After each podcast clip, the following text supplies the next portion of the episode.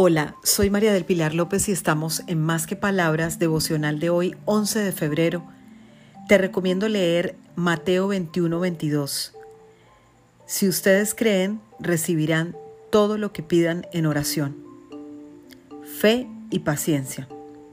A veces solo necesitamos de estas dos palabras para continuar. Ponerlas en práctica requiere disposición del corazón y dejar que el Espíritu Santo obre.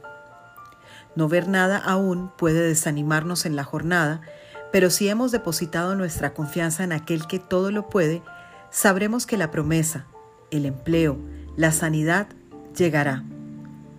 Da gracias mientras estás en la sala de espera.